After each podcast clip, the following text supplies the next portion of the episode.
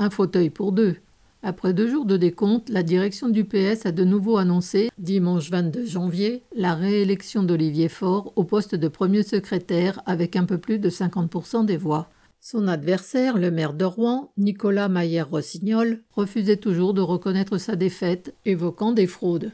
Les deux candidats et leurs partisans se divisent sur l'attitude à adopter par rapport à la NUPES et au parti de Mélenchon, la France Insoumise, LFI. Après avoir longtemps été hégémonique à gauche, le PS s'est retrouvé très affaibli après le quinquennat de Hollande. Celui-ci s'est déconsidéré auprès des électeurs de gauche en menant une politique anti-ouvrière, notamment en s'attaquant aux droits des travailleurs avec la loi travail et aux retraites avec la réforme Touraine. Pour tenter de regagner de l'influence, l'actuel dirigeant du PS a pris ses distances avec ces mesures, se livrant à un droit d'inventaire, comme l'avait fait Jospin vis-à-vis -vis de la période Mitterrand.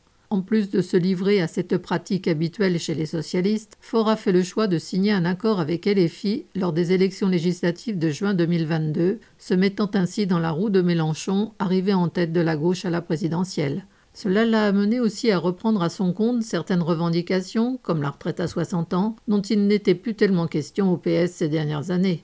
Son rival, Maillard Rossignol, a regroupé derrière lui ceux qui jugent le discours de Mélenchon trop radical et qui pensent que le PS doit s'en démarquer, voire quitter la NUPES et continuer à se comporter, même dans l'opposition, comme un parti de gouvernement revendiquant ouvertement une politique en faveur de la bourgeoisie. Il a ainsi réussi à rassembler la moitié du PS, recevant le soutien de Hollande, dont il se serait d'ailleurs peut-être passé, tant le discrédit de l'ancien président est grand, y compris dans son parti. Entre guillemets, dis-moi qui tu soutiens, je te dirai qui tu es, n'a pas manqué de commenter fort.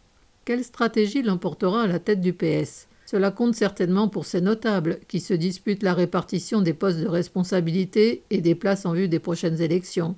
Mais il n'y a vraiment aucun enjeu pour les travailleurs. Toute l'histoire du PS, ponctuée de telles crises, a montré que, dès que la possibilité apparaît d'accéder au pouvoir, ses dirigeants se retrouvent d'accord pour gouverner ensemble contre les travailleurs, en menant la politique que la bourgeoisie attend d'eux. Marc Rémy.